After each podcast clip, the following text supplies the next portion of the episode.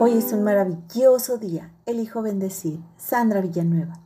Los tiempos de crisis, de disrupción o de cambios constructivos no solo son predecibles, sino también deseables.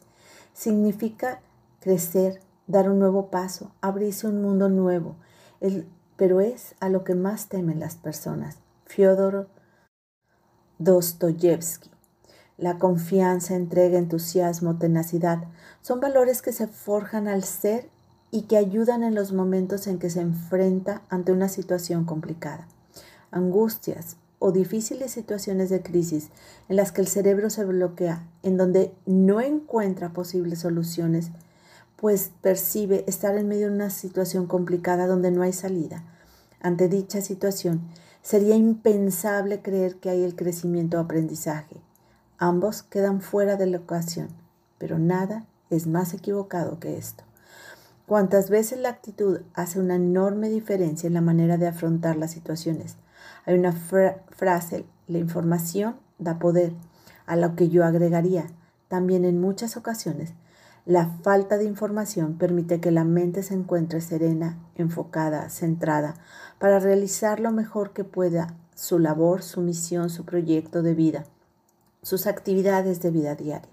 ¿En cuántas ocasiones las crisis las creamos en base a la información que no es la más adecuada para nosotros, para nuestro entorno? Te comparto una reflexión. Uno construye sus propias crisis. Desconozco el autor.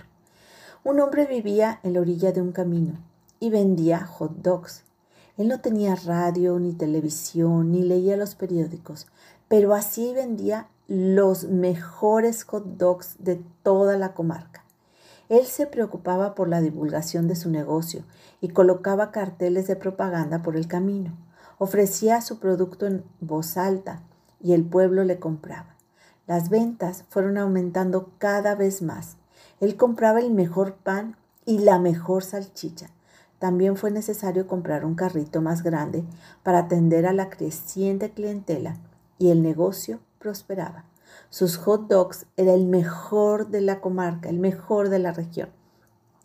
Venciendo su situación económica inicial, él pudo pagar una buena educación a su hijo, quien fue creciendo y fue a estudiar economía en la mejor universidad del país.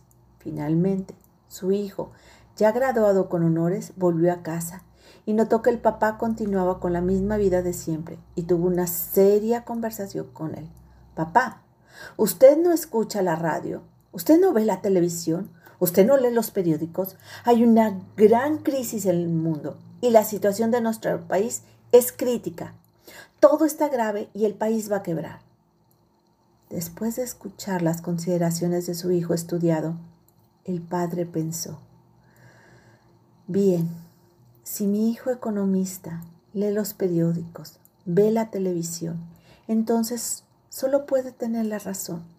Y con miedo de la crisis, el viejo buscó el pan más barato, más malo, y empezó a comprar la salchicha más barata, la peor. Y para economizar dejó de hacer sus carteles de propaganda.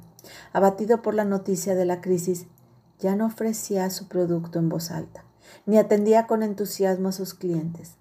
Tomadas todas estas precauciones, las ventas comenzaron a caer y fueron cayendo y cayendo, llegando a niveles insoportables. Y el negocio de hot dogs del viejo, que antes generaba recursos para que el hijo estudiara economía, finalmente quebró. Entonces el padre, muy triste, le dijo al hijo, Hijo, tenías razón, estamos en medio de una gran crisis. Y les comentó orgullosamente a sus amigos, Bendita la hora que envía a mi hijo a estudiar economía. Él me avisó de la crisis. Las grandes ocasiones no hacen héroes ni cobardes, simplemente los desvelan a nuestros ojos, silenciosamente e imparciblemente a medida de que nos despertamos o dormimos, nos hacemos fuertes o débiles y por fin alguna crisis muestra en lo que nos hemos convertido. Brooke Foss Westcott. Hermosa alma, te reconozco entusiasta, enfocada, inteligente, serena. Te mando un fuerte y cálido abrazo. Sandra Villanueva, yo estoy en paz.